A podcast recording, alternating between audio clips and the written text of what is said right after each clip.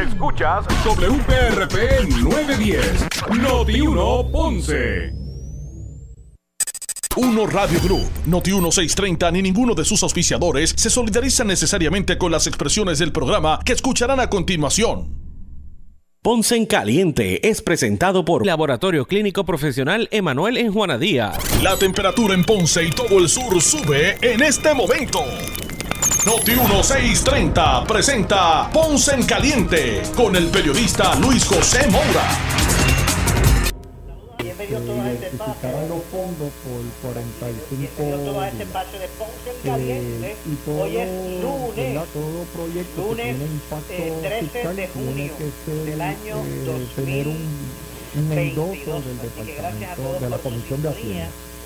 La Comisión de el Hacienda hace su hoy, informe, semana aprueba, que estamos gobernador, pero la Junta de Control Fiscal, obviamente, como tiene un eh, efecto esa, en el plan de jornada, el ajuste, de trabajo. levanta su, que su llamado no que y allá de 9, 10 hubo que identificar de, adicional eh, que devuelve el Noti1 proyecto que y también los que nos escuchan a través existe de la banda FM conforme la cantidad de fondos que se iba a compensar eh, existe una partida de la cual se representa eh, el retiro de esos fondos sin afectar el plan de 95.5 ajuste y entonces. Hoy, como todos los lunes, acompaña emisión eh, de Javier de Jesús, un compañero Javier de Jesús, a quien de inmediato le damos la bienvenida. Saludos, Javier. Buenas tardes. Saludos Luis José, un gusto estar aquí eh, de nuevo contigo en un lunes de inicio de semana para discutir los temas de importancia para nuestra ciudad y nuestra región. Un gusto. Así que gracias como siempre por estar 25 con millones de dólares era el fondo con la cual se iba a paliar eh, hemos los estado 45 recibiendo días de la crudita. Así que eh, se problemas enmienda el proyecto, eh, pasa a la Cámara, enmienda el proyecto, concurre Senado, va a la aprobación del gobernador, vuelve y se verifica. Eh, se devolvió digamos técnicamente tercera vez eh, porque pues, obviamente había que esperar hacer la emisión y ahora estamos ya de país que así que ahora el gobernador le tengo una posición más en, según ¿verdad? La- las expresiones del gobernador más segura para firmar el proyecto porque ya la emisión se ha hecho así que entonces esa ese, ese débito de esos fondos pues se pueden hacer ahora mismo de manera inmediata y pues así se le hace más fácil al departamento de Hacienda disponer de los fondos. Una- un cuento largo, largo, resumido. Pero eso ha dado más vueltas que, que el triángulo de Bermuda. Mira, que esto, esto se pudo haber resuelto hace tiempo. En febrero, el portavoz del partido del gobierno, Carlos Johnny Méndez, fue quien originalmente trae este proyecto de la crudita. Eh, obviamente era por más días, pero eh, pues se hace entonces este otro proyecto alterno. Obviamente lo que nosotros queremos como partido y obviamente el, gobernador también como dirigente del partido eh, todos trabajamos en conjunto para darle un alivio al consumidor. Nosotros no habíamos visto desde hacía tiempo y hay personas que quizás no habían experimentado nunca en su vida un alza en la gasolina tan grande y tan violenta como lo estamos viendo Así que eh, no se atiende en febrero, se atiende un poco más tarde, se llega entonces al acuerdo de que sean los 45 días. Y obviamente tenemos un- una prisa porque hay un deadline, y es que para este miércoles es el, el plazo que tiene la Asociación de Suscripción Conjunta para emitir este dividendo, que era lo que faltaba en el proyecto, el, proyecto vino Este miércoles. Este miércoles, o sea, es el plazo. es el plazo, y el Senado mañana, nosotros sesionamos Yo creo que el, el tema y un poco respondiendo a tu a tu pregunta y, y- a la reacción, yo sé, yo creo que el tema lo, lo- es la, la causa eh, intencionada al final del día. Este, aquí lo que lo que se ha buscado es tratar de, de, forzar el, el cierre de municipios por la vía de- del fondo y lo discutimos aquí en ocasiones anteriores, el impacto que iba a tener esto en el servicio directo a la ciudadanía. Eh, hemos hemos visto, ¿verdad? Eh, y hemos discutido aquí en este programa la importancia de la estructura municipal en múltiples servicios directos eh, y dadas las, condiciones geográficas y demográficas de Puerto Rico, la importancia de tener esto, eh, esta gobernanza lo más cerca posible de, a, la, a, la, a la ciudadanía, pues está íntimamente vinculado a esas condiciones geográficas, a esa distribución demográfica que tiene Puerto Rico, eh, pero sobre todo también a una cultura, a una cultura. Y, y, yo creo que aquí hay un contexto histórico que, que, seguimos eh, viendo los procesos de colonizaje que siguen sucediendo en la en la en el desmontaje de las estructuras de gobierno que históricamente Puerto Rico ha tenido eh, los municipios no existen por obra mágica de la de alguien. Sucedieron como un proceso de, eh, empoderamiento de, la, de, la, población puertorriqueña sobre su territorio y sobre sus recursos y sobre su dinámica eh, sociales, culturales, económicas.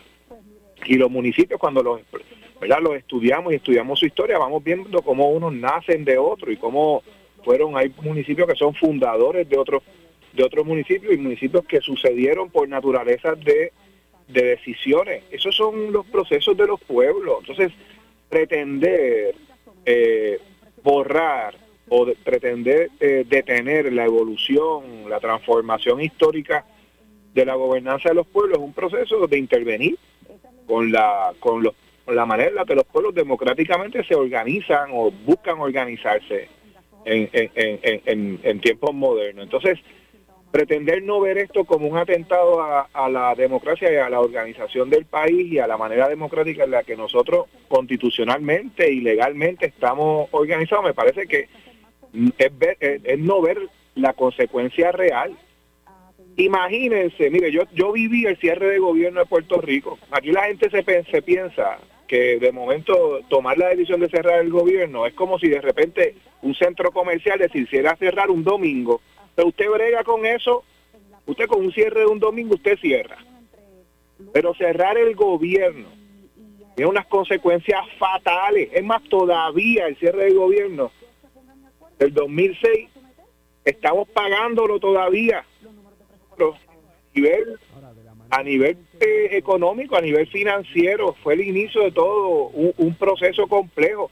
Pero en aquel momento y te lo dice alguien que estuvo en la fortaleza, que tuvo que bregar con el desmantelamiento temporero de todo un andamiaje de servicios. Había que estar 24/7 para contestar el teléfono porque la ciudadanía no deja de tener necesidades. Las emergencias no dejan de suceder.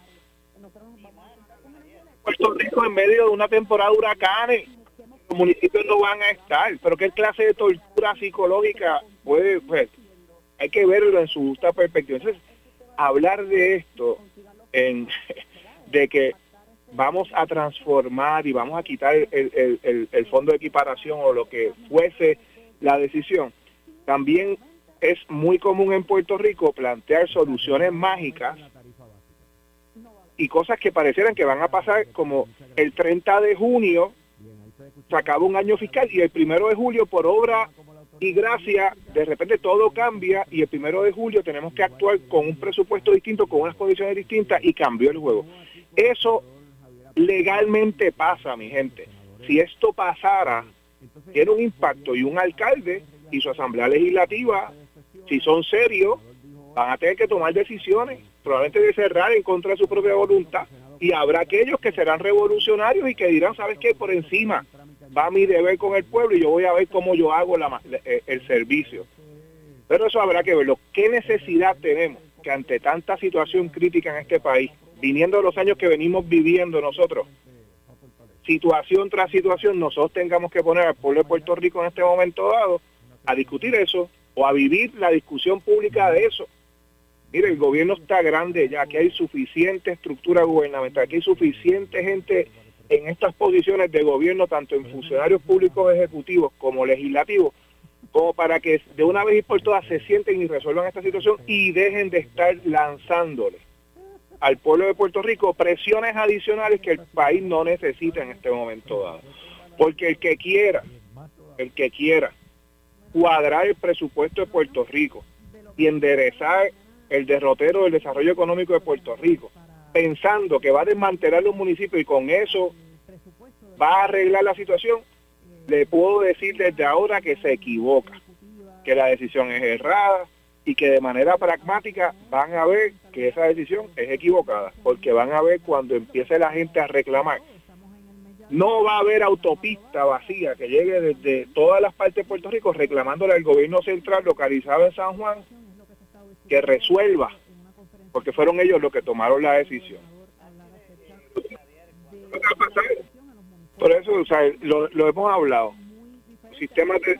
La, la, yo recuerdo aquellos tiempos donde los alcaldes, eh, ¿verdad?, de, municipios grandes reclamaban al gobierno central. Yo me acuerdo haber estado en múltiples reuniones y llegaban los alcaldes, mire, por favor, secretario de Educación, gobernador, pasen, por favor, las escuelas. Esto es 2005, 2004, 2005, por allá, 2006. Todavía no había una, una crisis. ¿Y sabe qué? la decisión era muy poca, pero allá había una intención de ir descentralizando. Entonces, esa, esa, esa lógica que debe ser lo que si tenemos un problema de, concentración y que no podemos de repente atender los asuntos de manera eh, prudente y organizada desde el gobierno central, pues los alcaldes reclamaban eso.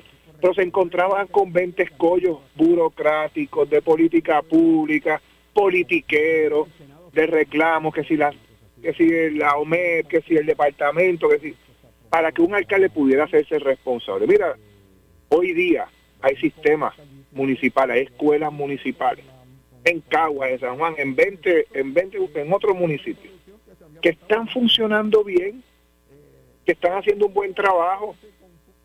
¿Y por qué eso no puede pasar más frecuentemente? ¿Por qué no podemos ir? No, porque queremos que el gobierno central el Departamento de Educación controle esos temas. Pero pues lo mismo pasa con otros issues, temas de vivienda, temas educativos, temas de salud.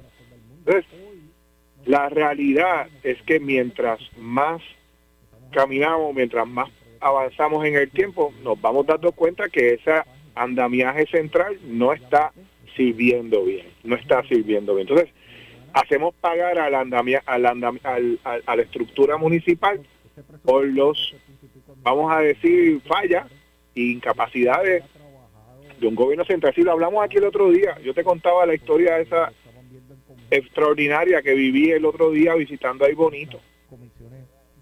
Y, y lo más increíble es, Luis José, que te das cuenta que la ciudadanía está está despierta. ¿Por qué? Porque la ciudadanía no cambia un alcalde que está haciendo el trabajo bien.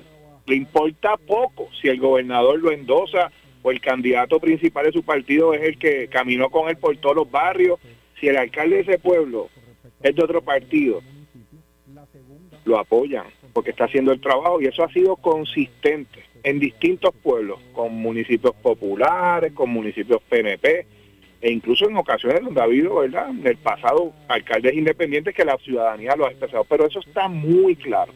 Así que yo creo que la gente tiene más clara de lo que la opinión pública se expresa y de lo que el gobierno cree que la gente piensa de que las estructuras de gobierno municipal son más necesarias que ellos mismos. ¿Y sabes qué? Así era también en el pasado. Así ha sido en el pasado. Así ha sido en el pasado.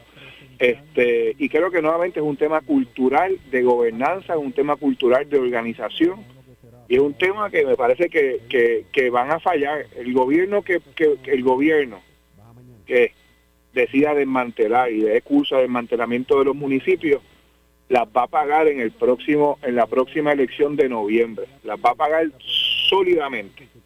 Eh, y las va a pagar con una gran derrota porque va, la gente va a sentir, va a sentir, ¿tú te acuerdas de la ley 7? ¿Qué pasó con la ley 7?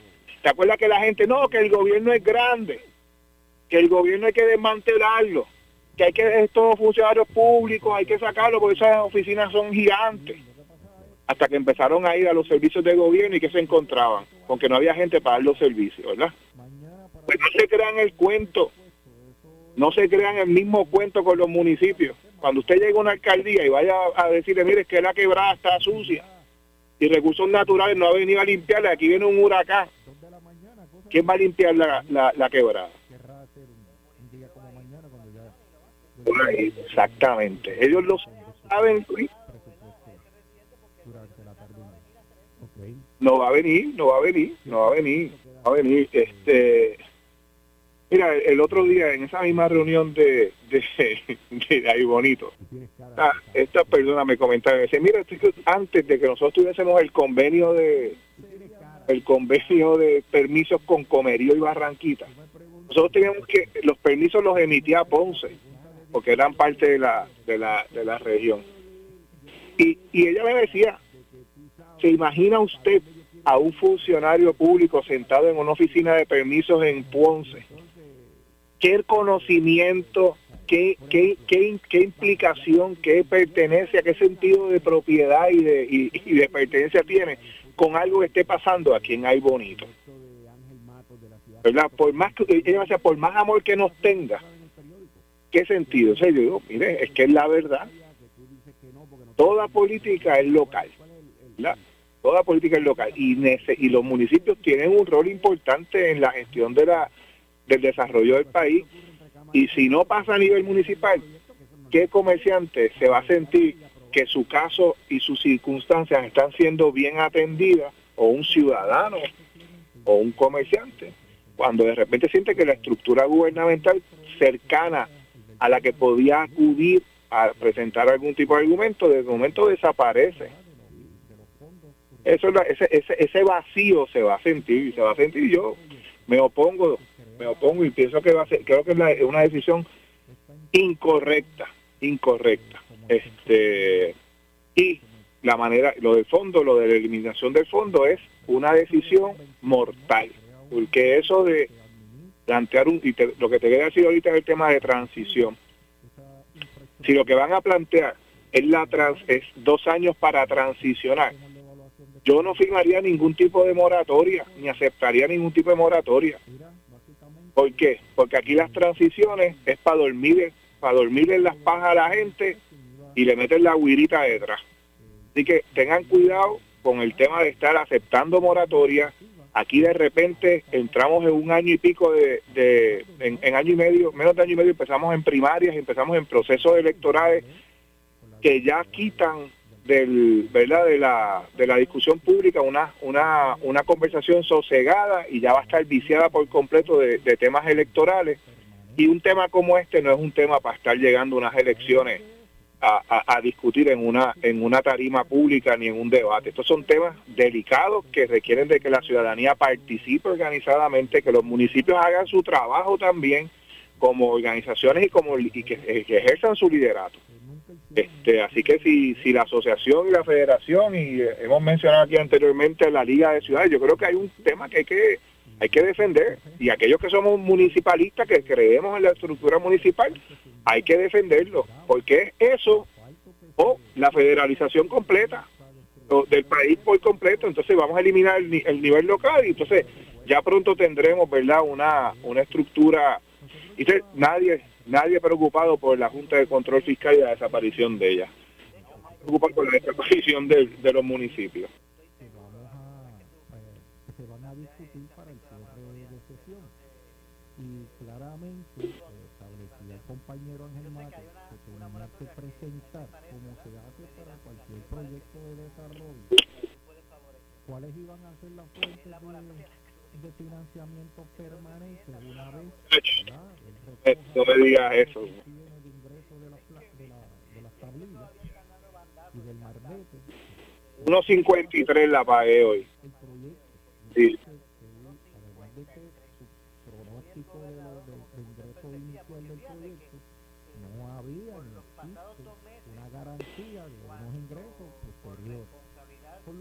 Eventualmente le puede crear problemas a otras instituciones. Pero dijimos, bueno, pues si tú le vas a transferir esos terrenos a, al, al, Departamento de Recreación y Deporte, que sea el, Departamento de Recreación y Deporte quien se exprese de cómo va a financiar y a construir y a mantener las facilidades que eventualmente allí se hagan. Y él nos presentó una cartas de intenciones de unos artistas y de unos grupos que supuestamente van a adoptar una facilidad. Eso lo leí también el, pues eso está allí en evaluación. Bueno, eso, eso, lo, eso es lo que te evidencia lo colonial que somos. Aquí nosotros no podemos tomar decisiones. Aquí todas las decisiones siempre están a ser discutidas con algún ente eh, de poder por encima de la voluntad del pueblo. Los que escogimos toman decisiones que tienen que, discutir con, alguien más y recibir autorización. Así que es todo un proceso, como te digo, sigue siendo un proceso donde se diluye la voluntad de la gente. Se diluye. Este, y es terrible eh, pensar eso. Oye, el tema, el tema de, del combustible ya, ya, y la, y sobre todo el tiempo. O sea, piensa tú, cuando empezaron a discutir el tema de la, de la enmienda lo de la crudita, lo que ha tomado.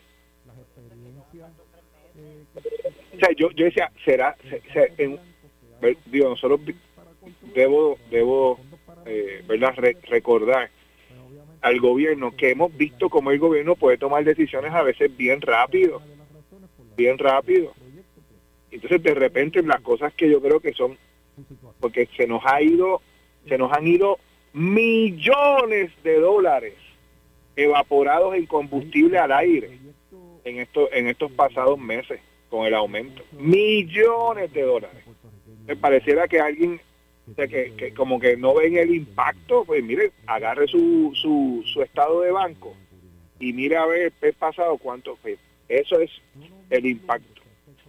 Eh, y el gobierno pienso que, que con este han, han, han, han, arrastrado los pies, han arrastrado los pies. Ya la gente ni se acuerda cuándo, cuándo fue que empezaron y, y pareciera que fue el año pasado, ¿no? Este, con esta, con esta, con esta situación. Yo muy frustrado. Yo siento que en ese, en ese tópico nos eh, hemos pagado el, el impacto y no hemos podido tener una atención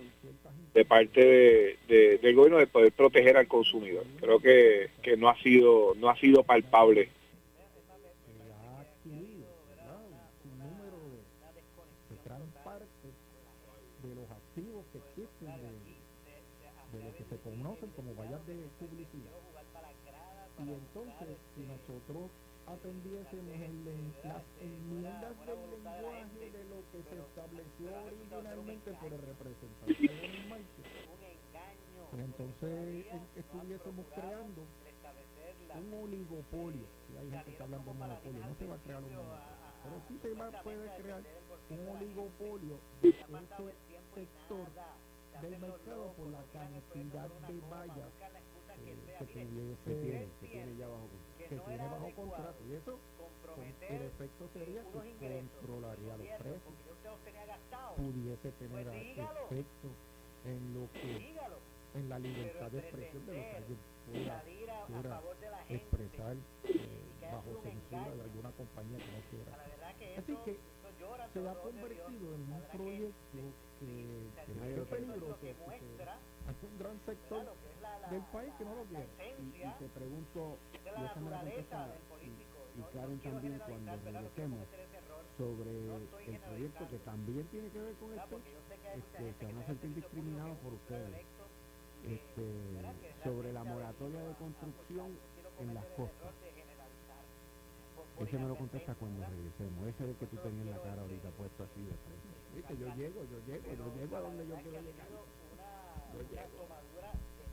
By the way, ¿tú conociste a Keith Sancler? Tengo que haberlo conocido. 39 millones de pesos en quiebra. El viernes pasado, papá. Sí. En tu municipio. La pregunta que le tienes que hacer es cuándo fue la última vez que se bajaron de su propio carro y le echaron gasolina con la válvula con la válvula de, gasolina a ellos mismos. Ese es el problema. Cuando tú te montas en un carro que te guía a alguien, que tú no sabes cuándo se le echó gasolina la última vez, que tú no sabes cómo está lleno el tanque. Cuando tú vives en ese nivel de desconexión, pues tú vives y tú actúas con desconexión. Cuando tú no pagas los peajes que cruzas porque lo paga el pueblo de Puerto Rico, pues ahí tú tienes, esa es la realidad. Aquí muchos han hablado de reducir la legislatura, que si la el gobierno, mira, siguen siendo la misma cantidad, igual de igual de burocráticos, igual de costosos e igual de ineficientes. Esa es la realidad. Aquí muchos hablaban del, del, legislador ciudadano que puede, la verdad es que hace falta algo de esa índole, no una, sino gente que realmente no le cuesta al pueblo de Puerto Rico y que puedan hacer las cosas. Porque la desconexión que tú hablas, producto de su desconexión con la realidad.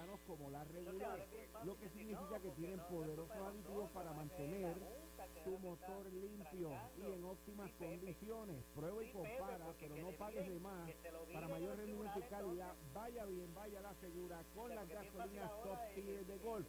Tanto la Top Tier Premium Ultra Plus de 93 octanos como la Top Tier regular. Voy a una pausa y regreso sobre los proyectos que están ujú. del Senado con los senadores Javier Aponte Dalmao, Keren Riquelme. Tú estás escuchando Análisis 630. Que Cruz, que estoy aquí de lunes a viernes de 5 a 7. Regreso en breve. Noti 1630 fue tu vehículo de información en 1989 con el huracán Hugo. El huracán se encuentra a 210 millas de nosotros. Estuvimos transmitiendo antes, durante y después del impacto del huracán George. Tendríamos que cerrar la vía y llegaría a la comunidad de Loíza incomunicada. Por veces llegamos a tu radio aún en el apagón más largo de nuestra historia tras el golpe del huracán María. Nos va a dejar sin una infraestructura de energía eléctrica. Y estamos listos para la temporada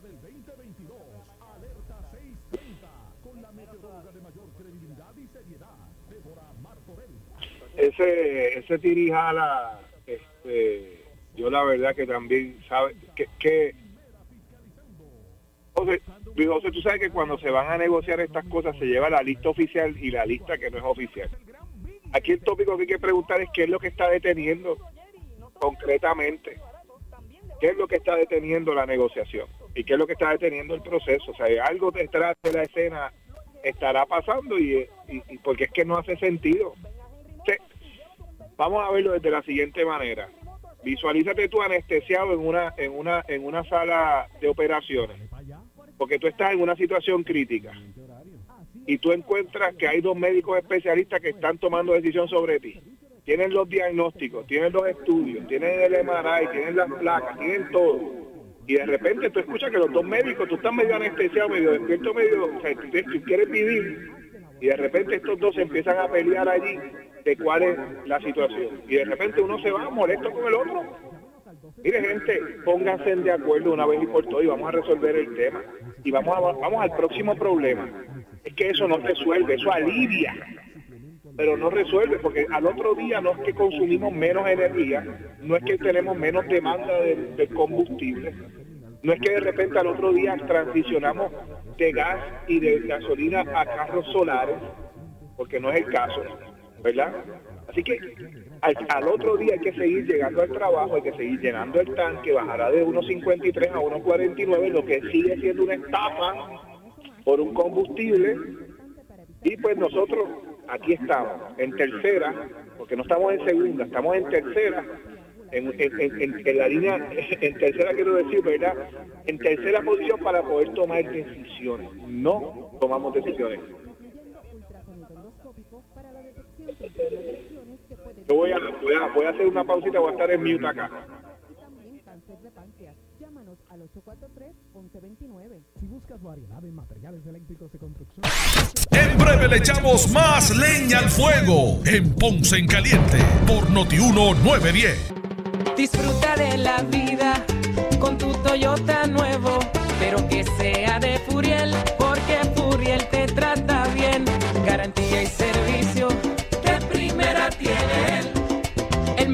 trato y negocio, sin duda tiene Furiel.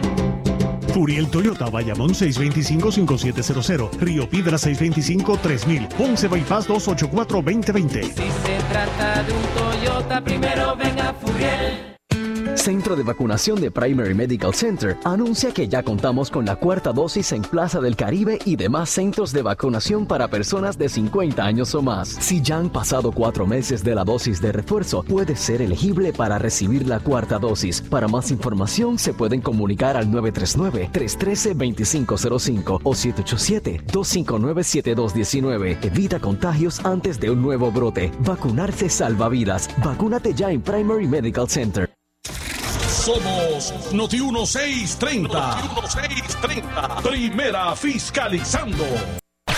En breve le echamos más leña al fuego en Ponce en Caliente por Notiuno 910. Por su calidad de servicio. Por su conveniente horario. Así es el Laboratorio Clínico Profesional Emanuel, siempre brindándote un servicio de excelencia con tecnología precisa y avanzada para un resultado confiable. Un laboratorio completo. Y los resultados los recibo rápido y hasta por email. Con servicio a industrias y también a domicilio. Haz de Laboratorio Clínico Profesional Emanuel tu laboratorio de confianza. Ese es el mío. Y el mío también. En Juana Díaz, llámenos al 260-5504 o al 580-0080. El área sur está que quema. Continuamos con Luis José Moura y Ponce en Caliente por el 910 de tu radio.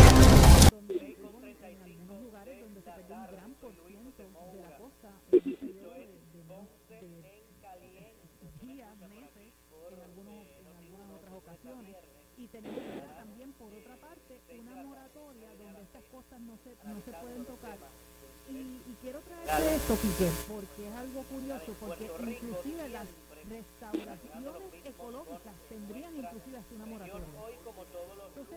Proyecto bien eh, controversial en el sentido de que a la misma vez detiene eh, todo proyecto, toda construcción, toda restauración, y ha estado dando vueltas entre la comisión, ya la comisión finalmente aprobó este, informe positivo, y faltaría entonces que va, eh, bajara al pleno para, para votación.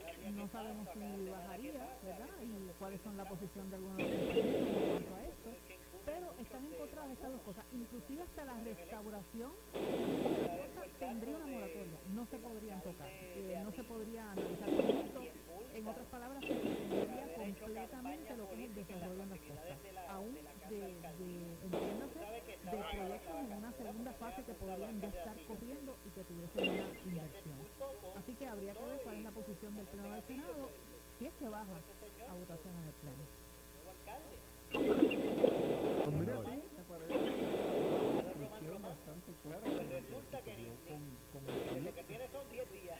Este proyecto cambió básicamente todo su lenguaje.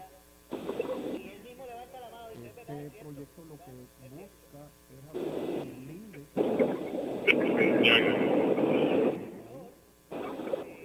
lo más que me llama la atención es que los cambios del lenguaje no incluyeron en la definición de zona marítimo terrestre, y eso es la parte marítima.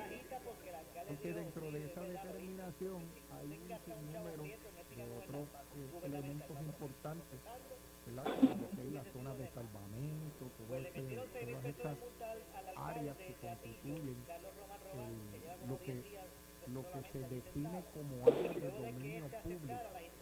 Es decir, esta, toda, toda esta franja que no se puede construir porque básicamente es, de, de, es un bien de todo el pueblo, ¿verdad? Así que con este cambio en el clima que se han dado, eh, el cambio de las mareas, esas zonas de salvamento se han visto afectadas como, el lenguaje lo que establece es darle un año para que se lleve a cabo forzar al departamento de, de recursos naturales. a llevar a cabo todo este deslinde eh, en todo Puerto Rico para determinar esa, esa, esa zona. y posteriormente como dice la compañera Cristiano pues le da cinco años de moratoria para todo proceso de construcción lo cual a mí me parece que, inclusive hasta contradictorio con el fin de los yo creo mira para ser honesto este proyecto lleva tiempo eh, el informe ¿verdad? Y, y, el proyecto digamos que lleva, llevaba tiempo listo eh, para discutirse en la, en, en la Asamblea Legislativa. No, sin embargo, toda la semana eh, y es y es la y yo le pido a. La, comprensión máxima y a, toda la ciudadanía y la radio audiencia de que no parezca que nuestro planteamiento es contradictorio. La corrupción, sea a nivel municipal, sea a nivel estatal, sea a nivel privado, donde sea, Los temas éticos, antiéticos están mal y estas son situaciones que hay que poder estimar lo más cerca, lo más cerca a la raíz, lo más cerca a la raíz. Si la raíz propiamente se puede sacar, se debe, se debe hacer. Y eso es lamentable. Pero nuevamente, igual que hay que proteger las estructuras de gobernanza que tiene Puerto Rico, hay que defenderlas, hay que transformarlas. Y hay que transformarlas y transformarlas es escoger correctamente el liderato de Puerto Rico. Y ahí es donde nosotros tenemos que trabajar, Luis José. Tenemos que trabajar en que la ciudadanía no tenga que estar ante la amenaza doble, doble amenaza. La amenaza de estar gobernado por incapaces que no tienen ni la experiencia, ni la preparación, ni tampoco tienen la decencia de elevarse al rol en lo que el pueblo ha sido capaz de, ponerlo y, y, reconocerlo y apoyarlo. Que eso, y la amenaza entonces de que ante la realidad de la incapacidad de estas personas y la mala administración que traen cuando asumen posiciones públicas, que entonces es la amenaza a que por el desempeño de estas personas tengamos que estar los ciudadanos amenazados en la pérdida de las estructuras que financiamos nosotros, los contribuyentes, que financiamos nosotros porque el gobierno no se paga de otra forma que no sea porque nosotros, los contribuyentes, pagamos contribuciones, patentes, taxes, impuestos por aquí y por allá. Entonces, esa es la educación pública que este país tiene que comenzar a, elevarse y a crecer. Es que no podemos estar defendiendo las estructuras gubernamentales y defendiendo a capa y espada una cosa y después en una una, cualquier elección especial o cualquier elección general, vamos allí, rajamos debajo de una insignia sin mirar a quién estamos escogiendo, sin escoger con conciencia y esto le pasa también a las estructuras de partido que son capaces de poner a cualquiera a correr por llenar un, un puesto. Estas personas que son incapaces, que no les dan los partidos, los líderes de los partidos ponen a correr personas que ellos serán incapaces de darle su propia chequera a que se la administre. Y son capaces de darle candidaturas en pueblos completos vamos a hablar, eh, hay que hablar de estas cosas de una vez por todas, porque saben que, que no puede ser que cada cuatro años estemos en la misma situación, en la misma situación. Este, y eso de la noticia de que, tú acabas de traer es como que, como lloviendo sobre mojado, se vuelve, es como que esta persona no lleva 10 días y ya está cometiendo este tipo de error. Eh, por favor, un poquito más de prudencia, un poquito más de, diría, de compromiso con lo que el país, con lo que se le está entregando en, su, en las manos.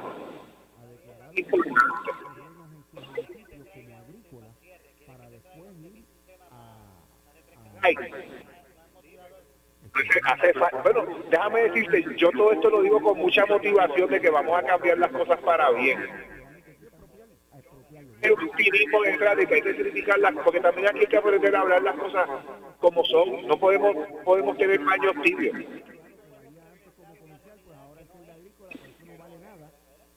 La nuestra hay que verla como es, porque si la queremos cambiar, la vamos a cambiar de verdad, no para no para no para decorar.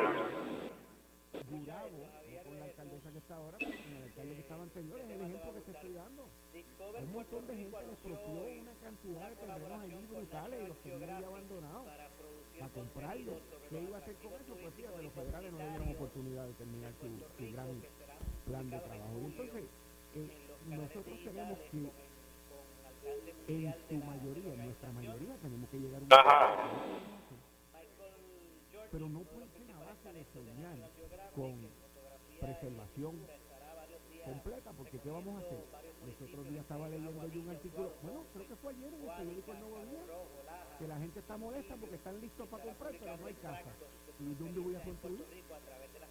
Dime, porque en, el, en la montaña está todo protegido, no es el acuífero, es el no sé qué y la no sé qué. En la playa tampoco, eso lo puedo entender hasta cierto punto. Nosotros hemos sido por décadas, por 70, 80, de, 80 7, 8 décadas, unos pésimos planificadores.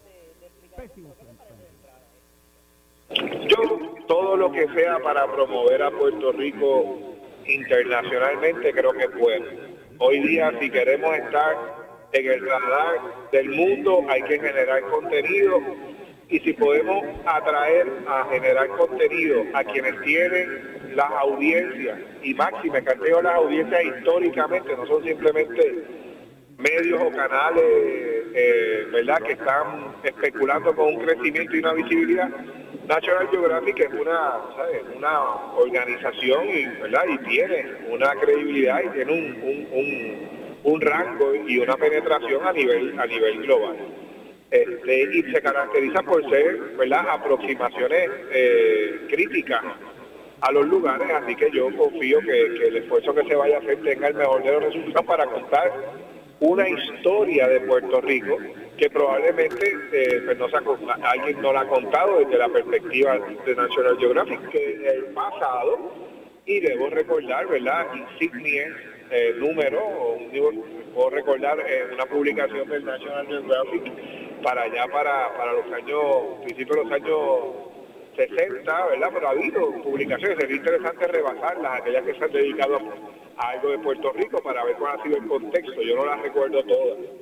Pero creo que, es positivo. Así que me gustaría pensar y me gustaría, ¿verdad? Si estamos así, si, si, se sabe que, no sé si lo indica en esa, en esa parte que tú, que tú mencionas, el, el tópico de, de, la, de dónde van a hacer esa distribución, ¿verdad? Yo recalco y lo elevo y lo manifiesto y siempre se lo recuerdo, la importancia de que cuando llueva en Puerto Rico oportunidades, el aguacero sea grande en todos los pueblos, en las islas municipios y en todas y cada una de las regiones y municipios de Puerto Rico. Es decir, cuando estas oportunidades vengan, tratemos de llevarlas a las distintas esquinas, rincones, lomas, cerros eh, y hondoradas de este país porque lo merecen, ¿verdad? Este, todos pagamos igual contribuciones, a todos nos retienen igual contribuciones y todos aportamos con el mismo amor a Puerto Rico. Así que es bien importante centralización.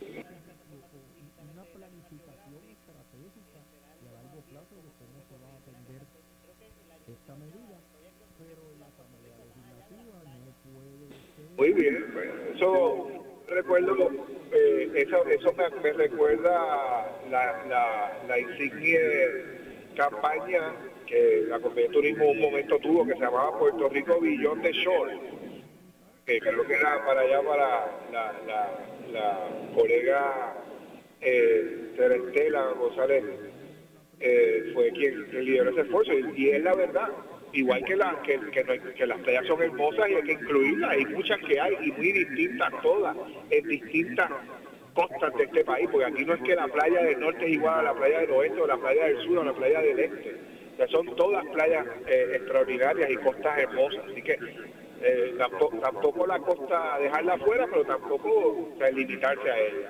Así que creo que está muy bien, lo que me interesaría es la parte comunitaria, yo creo que una de las cosas más hermosas pero te, te comento esto. Eh, a Puerto Rico viene mucha gente a visitar por razones a veces de, de, investigación, con búsquedas culturales muy, muy particulares.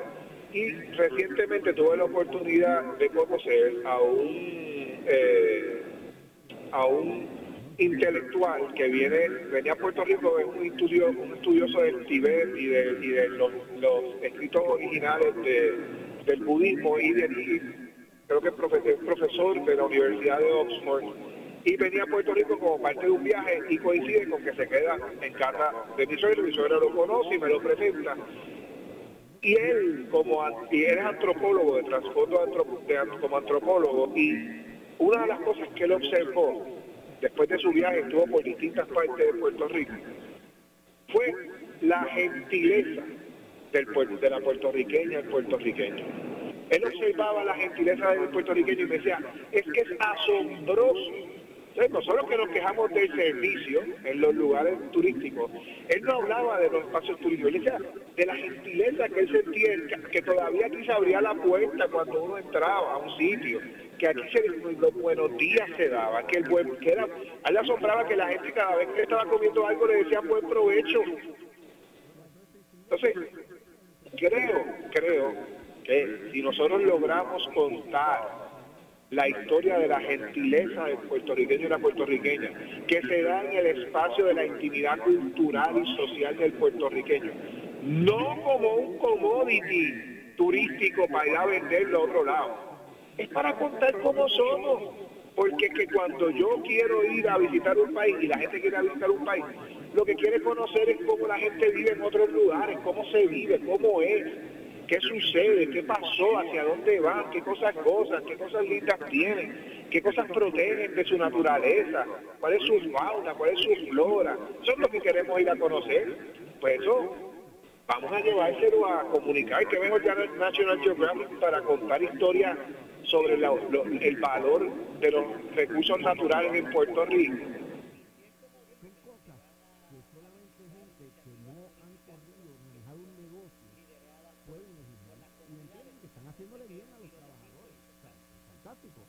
Sí, sí. Vas a tener un día por enfermedad. Ahora son 700 horas para el bono de Navidad.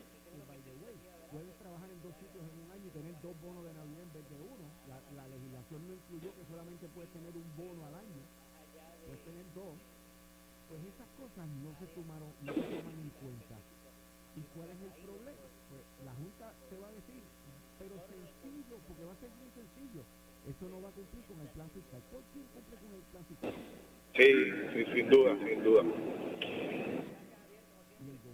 Gracias a ti, Luis José, y un saludo a, a la radio audiencia. Nos, vemos, nos escuchamos la próxima semana, el próximo lunes a las 6 de la tarde nuevamente. Me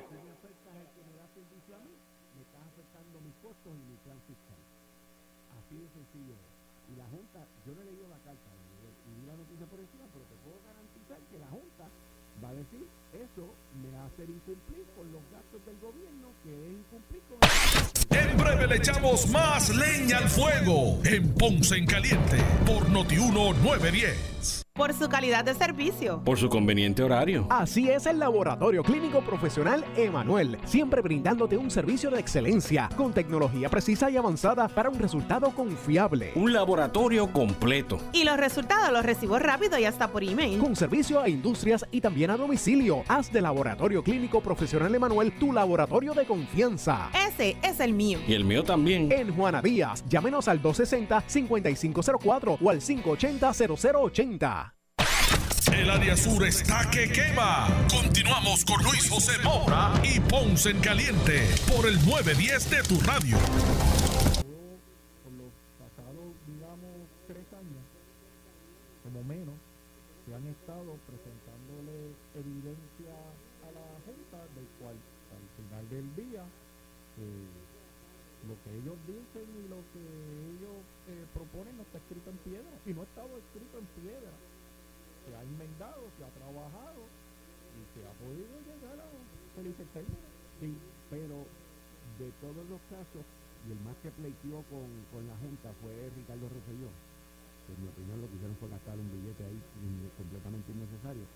Han perdido todos los casos. El único caso que el gobierno de Puerto Rico ha ganado contra la Junta de Supervisión Fiscal ha sido el de Noel Chamón. Que, que by the way, yo estaba de acuerdo con que no lo nombraran a él en la Autoridad de Energía Eléctrica porque entendía que eso era una intervención completamente indebida por parte de la Junta. Pero ha sido el único caso. Todos los demás casos los han perdido. Y, el, problema que yo veo en esa medida es el mismo que veo en lo de la moratoria de la construcción en las playas, es el mismo que veo en lo de los planes de uso de terreno, de que vamos a guardar aquello para la agricultura, en serio, y vamos a guardar lo otro para preservación, en serio, en una línea de 100 por 35. Yo, yo estoy de acuerdo que no la podemos llenar de cemento, pero vuelvo y repito, son, son los extremos, seguimos viviendo en una isla de extremos. Entonces, lo peor de todo esto es que ahora los extremos los están imponiendo una minoría de la cual dos mayorías, en este caso ustedes dos que están frente a mí, PNP y populares, se están yendo con ella por la cuestión de, de, no quedar mal.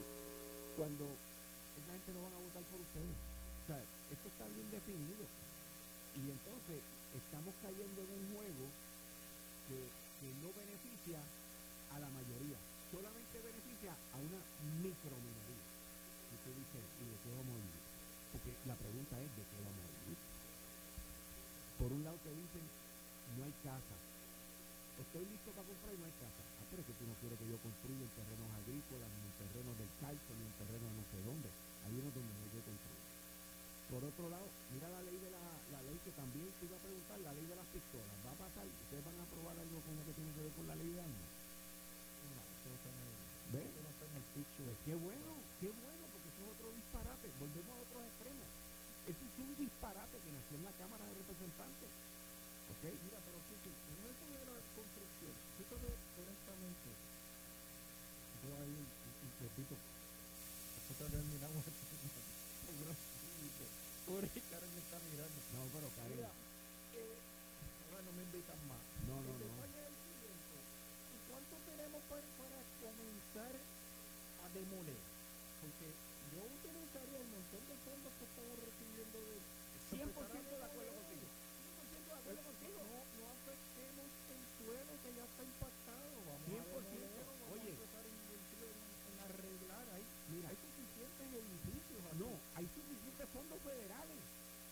En Detroit, cuando se fue a quiebra, la administración de Obama le dio miles de millones de dólares para demoler un montón de estructuras viejas porque tenían asbesto y tenían plomo. Yo, yo quisiera este, abundar en algo que, dijo el compañero. Es que aunque nosotros tenemos constitucionalmente el deber de legislar, nosotros no podemos negarnos al elefante que está en el medio de la sala. La Junta no, no podemos tapar que nos está estrujando en la cara nuestro estatus colonial. O sea, está ahí. ¿Nosotros qué hacemos? Venimos, legislamos, hacemos un presupuesto, lo enviamos para allá con todo nuestro poder constitucional y ¿qué hace la Junta? No quiero, se lo devuelve. Lo veto. Tienen el poder. O sea, la Junta, al final del día, aunque no legislan, son los que al final del día dan la autorización. Ese elefante está ahí en medio de la sala y no podemos hacer los ciegos porque hay que trabajar con eso. Estamos trabajando con el presupuesto. Yo he sido crítica de la Junta, obviamente. Eh, es es un- una, una vergüenza eh, todavía estar viviendo bajo esta, esta, este estatus colonial que tenemos y es lo único que tú decías es que tenemos que llegar a un happy medium. Mira, mira cuál es el problema. El problema precisamente es eso. Eh, es muy difícil con los extremos llegar a un happy medium porque aunque tú le des uno, la izquierda es. Siempre va a ser necesario. Siempre va a ser insaciable. Siempre. Y si tú le das un por ciento, van a querer el 50. Y te van a tratar como si no le hubieras dado ni, ni, ni medio por ciento. O sea, Por eso es que uno se tiene, uno tiene que hacer lo mismo que ellos harían con uno. Si fuera al revés, te pasan el rolo sin preguntarte. O sea, e- e- es una cuestión tan y tan y tan sencilla. ¿Sabes? No, ellos no votan por el presupuesto porque tienen una cuestión este, psíquica, mental y, y- y institucional de que no votan por el presupuesto. Ellos no votan por los miembros del gabinete. Ellos no aceptan comisiones. Pues entonces, y fíjate qué cosa. que sigan ellos solos. Y mira lo que Pero- pasó la, semana pasada, aquí, que se oponen a todo.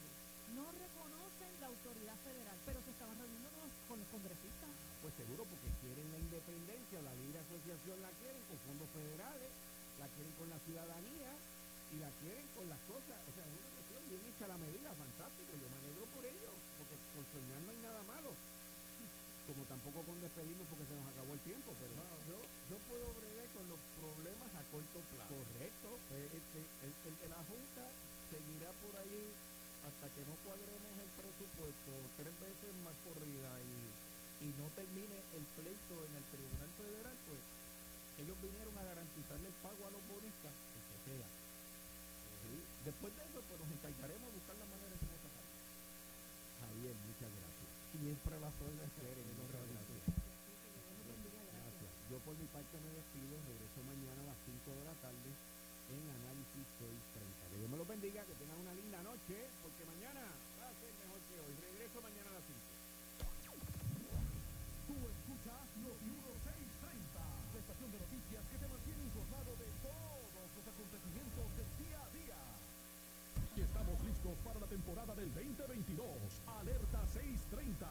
Ponce en Caliente fue auspiciado por Laboratorio Clínico Profesional Emanuel en Juana Díaz.